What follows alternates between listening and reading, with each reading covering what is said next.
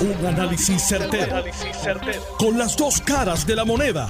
Donde los que saben no tienen miedo a venir. tienen miedo a venir. Esto es el podcast de Análisis 630 con Enrique Quique Cruz. 5 y 7 de la tarde de hoy, lunes 5 de diciembre del 2022. Tú estás escuchando Análisis 630. Yo soy Enrique Quique Cruz y estoy aquí de lunes a viernes de 5 a 7. Conmigo vía línea telefónica el ex fiscal del Departamento de Justicia y ex director del negociado de investigaciones especiales, el licenciado José Lozada. Buenas tardes, licenciado. Muchas gracias por estar aquí. Bienvenido a Análisis 630. Gracias a ti, Quique. Muchas felicidades, salud y bendiciones para ti y todos los tuyos. Un privilegio estar contigo siempre. Igualmente para usted, licenciado. le pregunto, le voy a, le voy a dar eh, en inglés se dice, I'm gonna give you my take. Le voy a dar mi versión de lo que está pasando con esto de habeas corpus.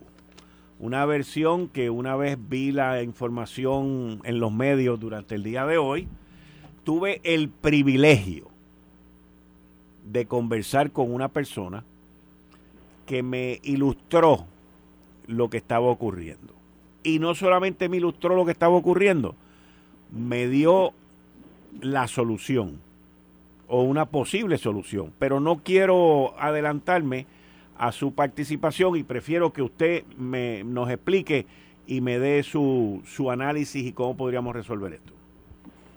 Sí, que el habeas corpus es un mecanismo que se contempla en la Constitución para una persona que está detenida en prisión preventiva, es decir, que todavía no ha ido a juicio, que a los seis meses pueda salir en libertad. Eso no significa que el caso criminal termina, por el contrario, lo que dice es que tiene que salir de la prisión y mantener a esa persona disponible para comparecer a todas las etapas del juicio. Muchas veces hay eventos naturales, terremotos, huracanes, que impiden la agilidad del tribunal para que estas personas fueran ser llevadas a juicio. Quien hace el procedimiento criminal, quien mueve la rueda, es la fiscalía, que son los llamados a procesar a las personas acusadas. El abogado lo que hace es defender a esa persona acusada y reclamar por los derechos de esta persona. Pero si se llama el caso y los testigos no están y se suspende y vuelve y se llaman los testigos y no están, o el descubrimiento de prueba no está, pasado los 180 días, pasados esos seis meses, el abogado puede pedir que esa persona sea dejada en libertad porque se ha violado ese derecho y piden que salga. La mayoría de los honorables jueces y juezas lo que hacen es que permiten que esa persona salga en libertad, pero le ponen supervisión electrónica, le ponen un grillete electrónico, de forma que puedan garantizar que esa persona va a comparecer a todas las demás etapas del juicio. Ya con grillete electrónico, la persona está en libertad, está en su casa con las condiciones que le quiera imponer el tribunal, siguiendo normalmente las recomendaciones que da el programa de servicio con antelación al juicio, que puede establecer un horario, unas restricciones de horario, puede permanecer lockdown, lo que significa que está 24/7 en su casa, que no puede salir de allí. Muchas veces se designa a una persona, un tercero responsable, para que ese tercero responsable se comprometa con el tribunal para acompañar a esa persona a los procesos judiciales y además a informar al tribunal si hay algún incumplimiento por la persona que está en libertad bajo supervisión electrónica. Si pasara que la persona se quita el grillete, se supone que de inmediato el programa de servicios con antelación se entere, envíe la unidad de arrestos a buscarlo, los grilletes tienen micrófono y audio, lo que significa que ellos pueden llamar a la persona que tiene grillete, preguntarle qué está pasando, dónde está, y ellos tienen un mapa que ese mapa permite ver dónde está la persona con el grillete puesto. Sí sé de casos que han habido de individuos que se cortan el grillete y le ponen el grillete al perro, y el perro tú ves que está en movimientos erráticos, se supone que los agentes de la unidad de investigaciones especiales de el programa de servicio con antelación al juicio se muevan a verificar qué está pasando. Así que parte de este ejercicio de el habeas corpus es un derecho constitucional que el tribunal está llamado a cumplir no importa si está el huracán María, si pasó el huracán Fiona, si pasaron los terremotos, si pasaron seis meses y la persona no fue llevada a juicio, tiene derecho a permanecer en libertad y el tribunal ha reconocido que se le pueda permitir estar en esa libertad con ciertas condiciones, porque lo que se busca es garantizar la comparecencia al juicio. De igual forma, el programa de servicios con antelación al juicio tiene que moverse rápidamente para verificar que si alguno de estas personas en libertad se cortan el grillete, puedan moverse rápidamente, comunicarse con la policía, incluso con las autoridades federales, en este caso los alguaciles federales, para que colaboren en el arresto, detención y arresto de esta persona que violó las condiciones. Eso ha sido mi experiencia y te puedo decir que han tenido mucha efectividad tan pronto esto pasa porque su nombre, su foto se circula en los aeropuertos para evitar que esta persona tome un avión y evada la jurisdicción de Puerto Rico. Así que hay varios casos que han habido esto. Entiendo que en este momento hay 50, 52 casos de gente que se quitó los grilletes, que están evadidos y que están siendo buscados para ser detenidos y llevados entonces nuevamente a la prisión y ahí ya no le aplica los seis meses de, de la prevención antes del juicio. Ahora, licenciado, eh, la situación que me comentaron hoy, y si usted me puede reaccionar a la misma, pues me puede reaccionar a la misma, es que un grupo de abogados de defensa, y yo creo que están actuando de manera responsable, porque su deber principal es defender a su cliente. Se han dado cuenta que en el sistema judicial, que ahora se llama el Poder Judicial, hay un ataponamiento de casos y que muchos de los casos se están pidiendo vía jurado y que han detectado una falla en el sistema y ahora todo el mundo quiere que le vean el caso por jurado y los jueces ante la falta de jueces que hay en el sistema también, pues están dando fechas para de aquí a un año en muchos casos, o de aquí a siete u ocho meses, lo que cae entonces en esta situación del habeas corpus. Pero ¿qué pasa? Eso tiene una solución también, porque yo pregunto, por entonces, ¿qué se puede hacer o qué se ha hecho en el pasado? Me dicen, mira, en el pasado ha ocurrido eso y han habido jueces administradores con el aval de juez presidente del Tribunal Supremo y del Poder Judicial y han designado jueces inclusive del Supremo para que abran salas e inclusive en esta ocasión me dice, mira aquí que podrían inclusive hasta coger varios jueces del apelativo y designarlos a distintas áreas para que vean casos y llamen todos esos casos y le digan, venga para acá, tú quieres un juicio por jurado, vamos para adelante, esta es la fecha, esto es así, esto es así, pam, pam, pam. Y agilizar el sistema. Y de la manera que me lo explicaron, es algo que se ha hecho en Puerto Rico anteriormente. Permíteme reaccionar, que Adelante que ciertamente en el pasado la juez presidenta ha designado, el Tribunal Supremo ha designado, o el juez presidente ha designado jueces de nivel de instancia y jueces del Tribunal de Apelaciones, no jueces del Supremo. Te puedo decir que en este momento del Tribunal de San Juan hay un juez y una jueza que se están moviendo al Tribunal de Mayagüez varios días de la semana para atender casos que se llamaron por jurado. Así que se está haciendo y normalmente los jueces en la designación de los casos, porque el derecho a juicio por jurado es un derecho constitucional de igual forma. Igual que el habeas corpus, el derecho a que la persona decida cómo quiere ver su caso, si por un juez o un jurado, que son estos 12 ciudadanos de la comunidad que son los que van a evaluar la prueba, van a determinar si la persona es culpable o no culpable. Siendo un derecho constitucional y la persona quiere ejercer ese derecho, la persona anuncia, el acusado anuncia que quiere ver su caso por jurado. Lo próximo que hace el juez o la jueza que atiende el caso es decir, ok, vamos a escoger la fecha para seleccionar el jurado. Se llama desinsaculación del jurado. Se llaman varios paneles de jurados, se llaman 50, 60, 100 personas y se hace un proceso de preguntas donde participa el juez, el fiscal y el abogado. De ahí seleccionan 14 personas, 14. El jurado se compone de 12, pero se seleccionan dos suplentes para que estén todo el tiempo en el proceso del juicio. En caso de que algún jurado se enferme, pase algún acontecimiento que impida que un jurado esté, tienen dos para suplantar a cualquiera de esos que se enferme o pase alguna tragedia, muera, cosas pueden pasar. Ya conformado el jurado, empiezan a desfilar la prueba y desfilada la prueba, el jurado se va a deliberar terminado el caso, luego de los informes de las partes, del fiscal y del abogado, el juez le da las instrucciones y entonces el jurado viene con un veredicto culpable 12 a 0, no culpable 12 a 0. Si el jurado no se pone de acuerdo, entonces hay que disolver ese jurado y hay que empezar de nuevo.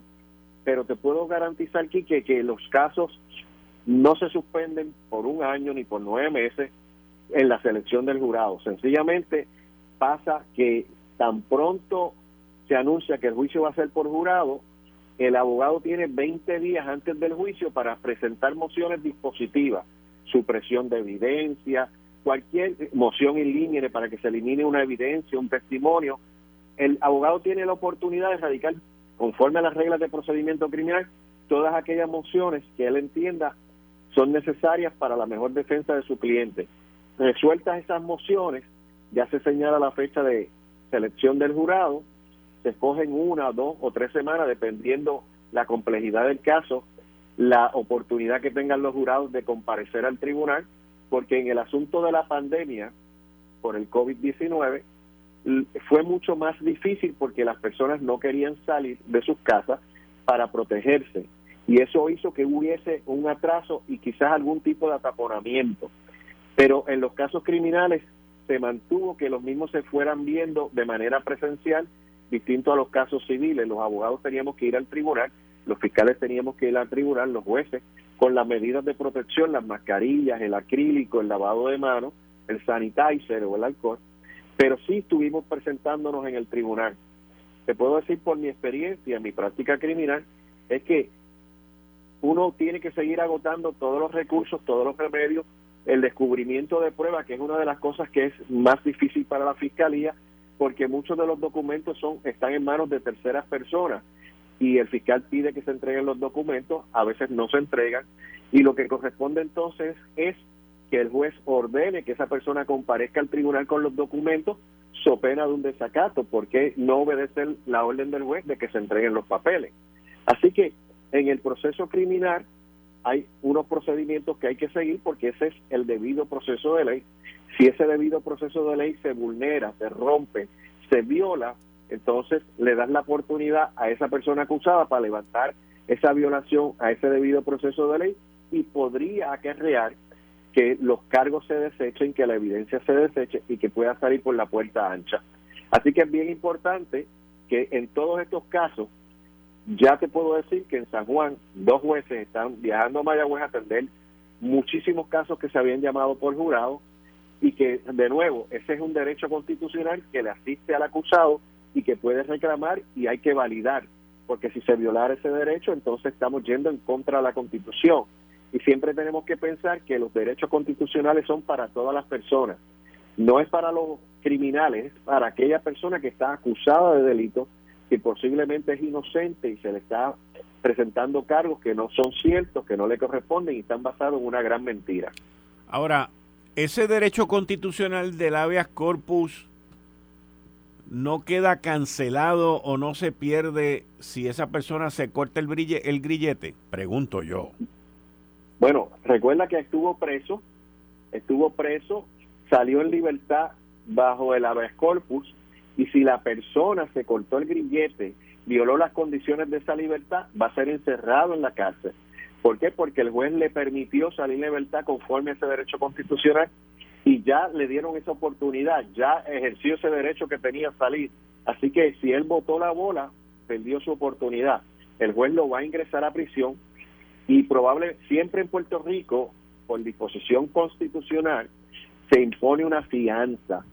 En contrario a la jurisdicción federal, que en la jurisdicción federal pueden estar detenidos en espera de juicio sin fianza, en Puerto Rico todo acusado de delito tiene derecho a una fianza. La fianza no es un castigo, la fianza es este mecanismo para que la persona pueda salir en libertad para garantizar que va a comparecer al juicio conociendo que ha puesto una cantidad de dinero, X la que sea, o que ha puesto una fianza hipotecaria, es decir, los títulos de propiedad de su casa, para garantizar que va a comparecer. Si la persona evade la jurisdicción, si la persona viola las condiciones de fianza, podría perder ese dinero porque el tribunal puede ordenar la confiscación del dinero y si fuera a la casa puede ordenar que se le ponga un gravamen con relación a la casa, que si la casa se vende, para poder venderla tendrían que pagar ese monto de esa fianza hipotecaria.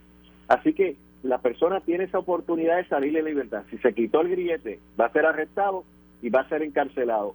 Y te puedo asegurar que la fianza ya no va a ser de 10, ni de 20, ni de 100 mil, va a ser una fianza mucho más alta para garantizar que esta persona no vuelva a evadir la jurisdicción. Sí, pero, pero si esa persona, en, en un supuesto que voy a plantear ahora, no sé si podría ser probable lo que estoy planteando, pero esa persona viene y la mete en presa. Se, vamos a empezar, se corta el brillete, la mete en presa y sigue el problema de ataponamiento en las cortes y pasan los seis meses y no ha ido a juicio. ¿La pueden volver a dejar en libertad por habeas corpus? Técnicamente sí. ¿Ves? Ese, ese es mi punto, ese es mi punto. Técnicamente sí, porque tiene seis meses desde que fue encarcelado. Pero, pero volvemos a lo mismo. Es que, es que el sistema en Puerto Rico está hecho para los malos, no para los buenos. No, no digamos que está hecho para los malos, está hecho para las personas acusadas. Recuerda aquí que, que cualquier persona puede tener un accidente y dentro de ese accidente puede fallecer una persona. Y la persona es una persona respetable, prominente, pero tuvo un accidente y murió una persona y eso puede ser un delito. Y ese delito, que si hay un poco de alcohol, tienes el delito del, de la muerte por la negligencia al conducir un vehículo de motor con embriague, esa persona no es un criminal, esa persona no es un delincuente, esa persona tuvo un accidente desgraciado por el que tiene que pagar. Está bien, pero licenciado, yo no estoy hablando de esa persona, puede, Dios no lo quiera, puedo ser yo, puede ser cualquier otra persona, pero yo no estoy hablando de ese tipo de persona, yo estoy hablando de una persona que ha sido arrestada, que estaba en prisión, que, lo, que sale por habeas corpus con un grillete, el individuo viene o la individua viene y se corta el grillete, ya está cometiendo un delito y como quiera, pues seis meses más tarde con el ataponamiento puede salir por ahí de la, de la cárcel feliz de la vida. Podría volver a salir, Quique, pero le toca al honorable juez o jueza decidir, ok, este caso va para juicio, ya salió en esta primera ocasión con seis meses, Aquí no vamos a volver a caer en este ejercicio de seis meses más. Vamos a empezar con la selección del jurado, vamos a ir a juicio, no importa qué, vamos a empezar con este caso.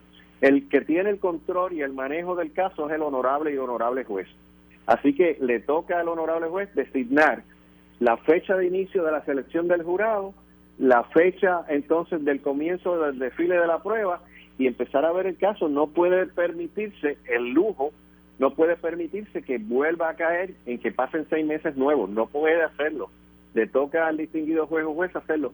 Por eso te digo que a nivel del Tribunal de San Juan me consta que dos de los distinguidos jueces están saliendo a atender casos en otra jurisdicción por ese mismo ataponamiento que tú mencionaste, Quique, porque se retiraron unos distinguidos jueces y entonces habían todos estos casos pendientes y ya están atendiendo ese asunto pero sí es posible que la juez presidenta utilice los recursos que tiene en el tribunal apelativo y también en el Supremo, porque me, históricamente me enviaron una información aquí que el juez Torres Rigual del Supremo en una época vio 23 casos. Yo te puedo decir que el juez Irán Torres, Irán Torres, del Tribunal de Apelaciones, fue el que atendió muchos casos, igual que el juez Heriberto Sepúlveda, que dieron casos eran jueces de apelaciones que atendieron casos en jurisdicciones donde había taponamiento, pero jueces del Tribunal Supremo no lo conozco y te puedo decir que eso no ha pasado. Irán Torres, no igual, Irán Torres, que fue juez superior y fue juez del Tribunal de Apelaciones, sí atendió casos en otras jurisdicciones por jurado, de forma tal de liberar al tribunal de ese ataponamiento momentáneo que ocurrió en aquel momento histórico. Licenciado José Lozada, como siempre agradecido por su participación. Siempre un privilegio, Quique, siempre a tu orden. un abrazo. Gracias. Ahí ustedes escucharon al ex fiscal del Departamento de Justicia y ex director del negociado de investigaciones especiales, el licenciado José Lozada. Eh, estás escuchando el podcast de Noti1. Análisis 630 con Enrique Quique Cruz. Licenciado Julio Benítez. Julio, ¿cómo estás? Buenas tardes. Buenas tardes, Quique, y buenas tardes a nuestros radio oyentes. Aquí iniciando la Navidad oficialmente mi primer programa del mes de diciembre en, este año.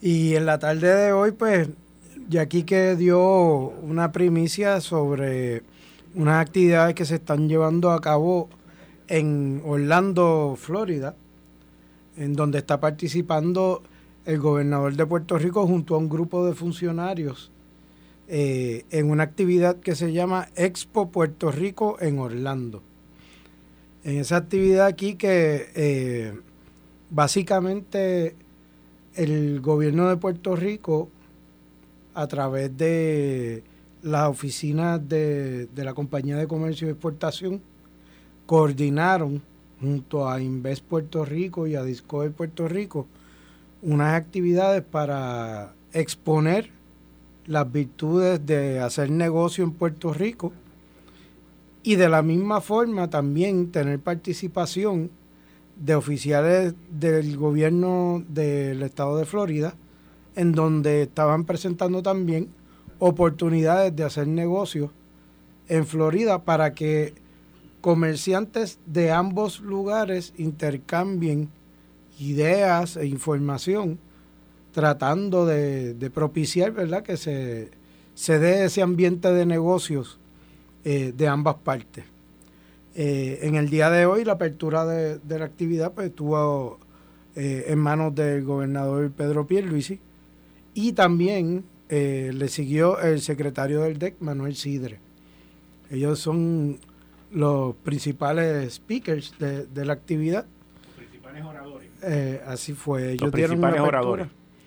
Y entonces, posteriormente, se dieron una serie de paneles en donde participaron eh, oficiales del gobierno de, Puerto Rico, eh, básicamente exponiendo los, los programas de incentivos, eh, programas que son establecidos con fondos federales en el área de, de asuntos laborales. Para ello estuvieron el licenciado Carlos Fontán y la licenciada Jenny Mar Cañón eh, ambos funcionarios del DEC en, esos, en esas áreas. Eh, también participó la señora Ella Woger, que es la CEO de Invest Puerto Rico, hablando sobre la propuesta de valor de Puerto Rico, eh, que no es otra cosa sino el, ámbito ¿verdad? De, de, beneficios que ofrece el ambiente de hacer negocios en Puerto Rico. Es, curioso que están participando 27 compañías que acompañaron a esta comitiva ¿verdad? De, oficiales de gobierno. 27 compañías locales fueron a exponer sus productos en los diferentes eh, estantes que, colocaron en un área de exhibición que van a estar eh, abiertos durante el día de mañana y el miércoles para entonces el jueves dar paso a que se lleven a cabo las reuniones que se fueron concertando durante los primeros dos días de la exhibición, eh, buscando que, puedan hacer negocios unas compañías con otras eh, o con sus contrapartes allá en, el estado de Florida.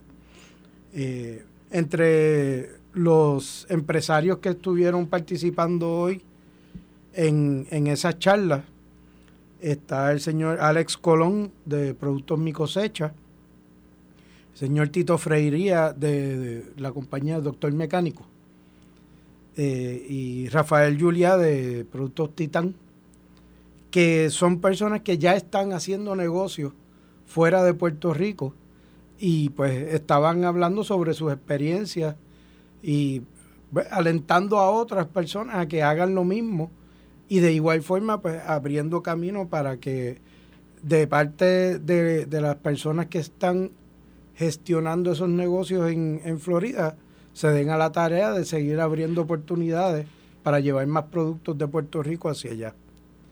Eh, también la compañía Lufthansa y Honeywell tienen una participación porque están reclutando personal eh, y los están llevando como compañía de estos oficiales para tratar de viabilizar el que se repatrien eh, personas que se han ido de la isla y que, tengan interés en regresar, pero para regresar pues quieren regresar con un empleo. Y, pues hay unos 50 puestos que se van a estar, que están abiertos y, hay la oportunidad de reclutarlos, preferiblemente de esta población que, ha emigrado de Puerto Rico. Eh, el, el gobernador va allí obviamente con toda la buena fe, buscando que inviertan aquí en Puerto Rico. Y pero nosotros tenemos unos retos aquí brutales. Mira, mira esto, mira, mira, mira esto, mira esto de hoy. El gobernador está allí hoy dando toda esa promoción para traer la industria para Puerto Rico, para que inviertan a Puerto Rico. Y hoy viene, sale Luma a las 12 del mediodía y dice que, que tienen unos, unos desperfectos técnicos y que van a haber apagones. O sea, ¿cómo, ¿cómo tú puedes promover a Puerto Rico cuando el otro te está haciendo la cuchara para que te caiga? Así es. Y en el día de ayer salió una noticia. Ah, ayer. De, que, todo estaba bien. En el, no, salió una noticia de que en el ambiente de, los permisos, pues vamos a seguir con los problemas porque no se acaban de poner de acuerdo en qué, en cuál va a ser la solución para terminar de, aprobar un proyecto eh, de cara a, la enmienda a lo que es el, sistema de permisos. Y la noticia explica que, eso fue una noticia que salió el día de ayer en el periódico El Nuevo Día, eh, que no hay consenso para crear un sistema de permisos eficiente. La Junta de Planificación comienza las vistas públicas para evaluar una nueva propuesta de reglamento conjunto la Cámara de Representantes tiene su propia versión que fue aprobada y de igual forma el Senado tiene su propia versión que también fue aprobada. Entonces, pues cada quien tiene la solución a cómo le entra el agua al coco, pero ninguno la, puede poner en funciones. ¿Ves lo que te digo? O sea, eh, son cosas que... Y eso es un problema que afecta directamente a los negocios. Porque tú puedes tener la mejor idea de negocio, pero si tienes que esperar tres años para poderlo empezar, porque no consigues los permisos, pues, ¿de qué vas a vivir en esos tres años? Está frito. ¿Sabes? Y hoy sale en, el, en uno de los periódicos, creo que fue en el vocero, pues las dificultades que hay con los permisos aquí en Puerto Rico. Es así. y aquí hay un, aquí tenemos un problema serio. Para, para tú poder traer inversión a Puerto Rico, ¿Qué son las dos cosas principales que tú necesitas, aparte del billete, ¿qué tú necesitas? Porque haya luz, ¿verdad? La infraestructura te tiene que respaldar el que se pueda hacer el negocio. Exacto. Pues tú necesitas que haya luz y que te den los permisos. Son las dos cosas, yo entiendo que ah. son lo más importante. Ah, también está todo el ambiente este del transporte, de los puertos. eso se resuelve. La luz no se resuelve. Y la luz se tiene que resolver. Eso es lo que te digo. Entonces el gobernador está allá afuera buscando buscando inversionistas en Orlando, en el estado de la Florida, uno de los estados que económicamente está creciendo de una manera brutal. Y entonces vienen y le sacan un, un aviso ahí, los amigos del de Luma. ¿Ah? Los amigos de Luma diciéndole al gobernador que está allá en Orlando buscando inversionistas que, pues, hay problemas con la técnica. gobernador, tenemos una dificultad técnica y la luz pues puede que se vaya hoy. Esto es de loco. Honestamente te digo, esto es de loco. Si no, definitivamente no hay forma de, que se pueda propiciar el incremento en la actividad económica si la infraestructura de la isla no está en orden. Oye, y eso está más que probado en, nuestra historia.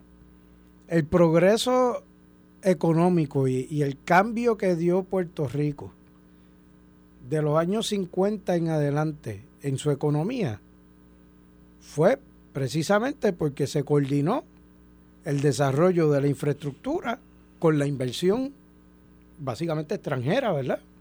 Eh, eh, que trajo las industrias. Y, el eje de todo eso fueron entidades como PRITCO, el Banco Gubernamental de Fomento, que fueron los ejes de, que se pudiera dar ese ambiente. Y las otras agencias trabajaban en coordinación con, el plan de desarrollo que traían estas agencias principales encargadas del desarrollo. Ahora no, no, funciona así. Es evidente que no, hay una, una, unión de propósitos eh, a los efectos de resolver el problema del ambiente de permiso eh, entre los jugadores principales, que son unas 29 entidades que de alguna forma afectan o tienen inherencia en el desarrollo de los permisos. Conforme a la misma noticia que mencioné, hay 29 entidades gubernamentales que tienen que ver con, la expedición de los permisos. Y yo, desde un principio que estuve trabajando eh, pues, con esa propuesta del, reglamento conjunto, cuando estaba en el Departamento de Desarrollo Económico, uno de los, primeros problemas con los que nos enfrentamos es que nadie quiere soltar ese poder que tiene de decir que sí o que no en los endosos. Y para tú poder canalizar el que se pueda acelerar el proceso de, los permisos, requiere que, ese poder no, es, no es necesariamente que tenga que estar concentrado en una persona, pero tiene que estar canalizado de forma tal que haya una sola vía de entrada para conseguir ese permiso. Pues imagínate tú tener que ir a 29 sitios diferentes a buscar un endoso. Eso es de loco. Oye, hace veintipico de años atrás, yo tuve un cliente que me planteó que le ayudara con un proyecto que tenía. Y era un proyecto que tenía que ver con desarrollo. Cuando él sacó el listado de endosos que necesitaba, que yo parecía una sábana.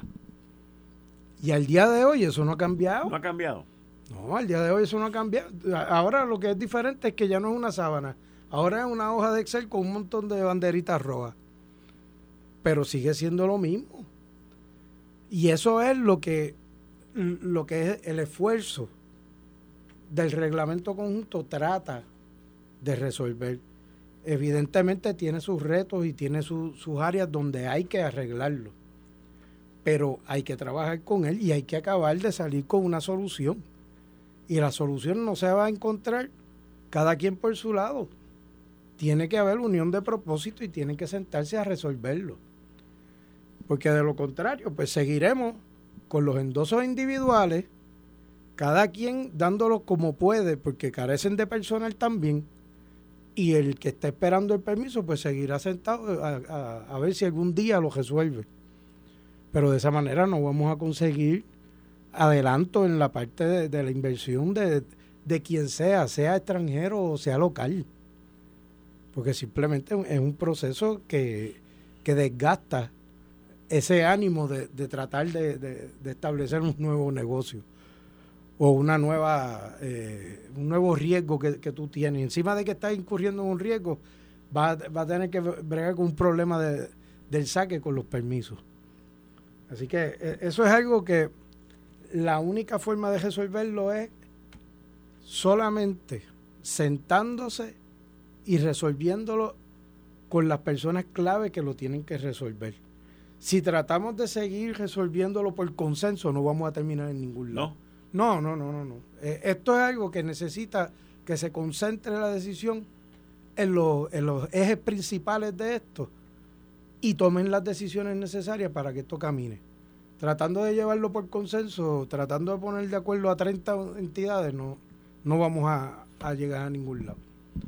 Por lo menos ese es mi pensar. Eh, y los últimos años, la historia me, me, ha estado dando la razón en ese sentido. Mira, yo, yo tengo yo siempre he pensado en esto, y dime tú si yo estoy bien o no. Yo no sé si lo he discutido contigo anteriormente. Pero,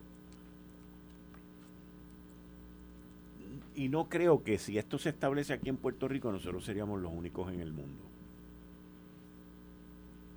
Si yo tengo un área donde existe una zonificación, y esa zonificación conlleva unos permisos, Estamos correctos, ¿verdad? Sí. Eso es así, ¿verdad? Sí.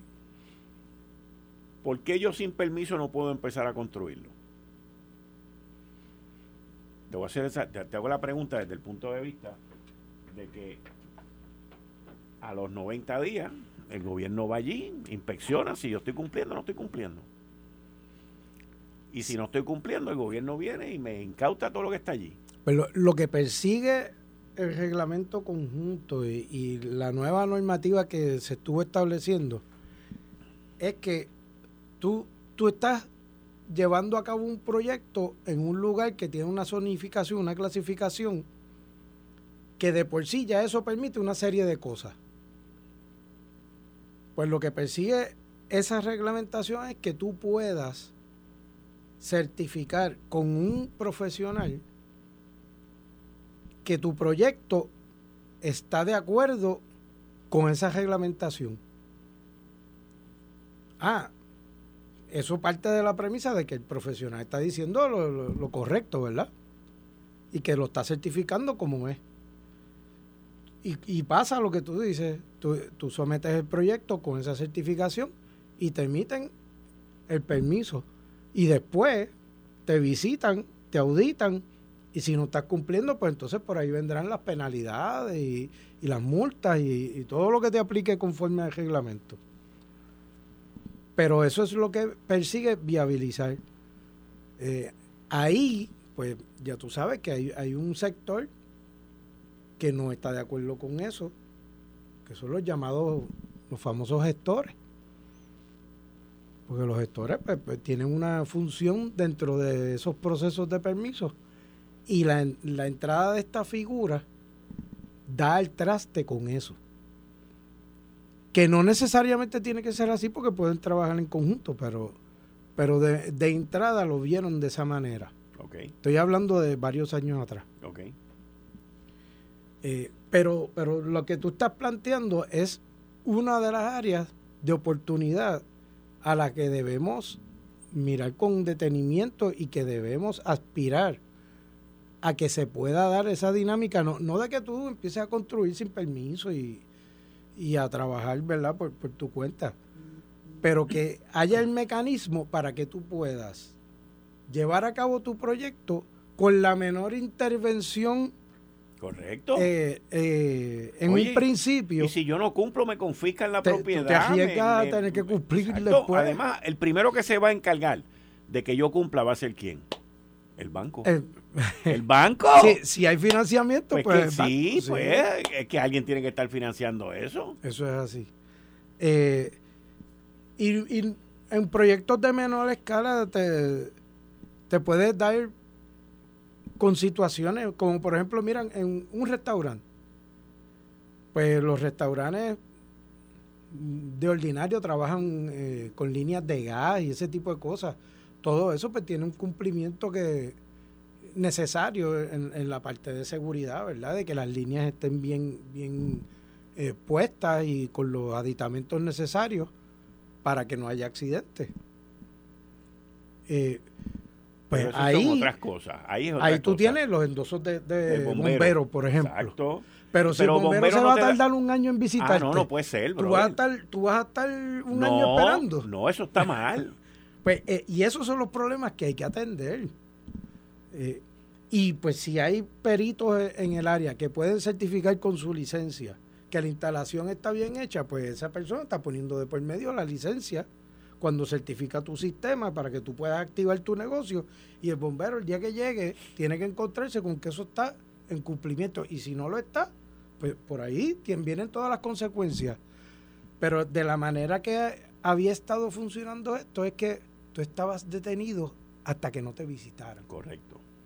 Y si esa visita es con muchos meses de, espera, pues con muchos meses de espera tú estás ahí con un financiamiento del banco esperando, pagando intereses, lo más seguro, porque ya te lo aprobaron. Todo el mundo esperando. Y al gobierno no le importa tres pepinos. Y eso es lo que no puede pasar. Está, eh, del. Pero de todos modos, licenciado, como siempre, agradecido. Bueno, Quique, eh, yo... ¿Tienes algo más? Sí, sobre esto que ha estado dándose, esta actividad que se va a estar dando desde hoy hasta el jueves, eh, me voy a ir con la asignación de conseguir los resultados. Ok. Porque tenemos compañías de Puerto Rico tratando de hacer negocio en Florida.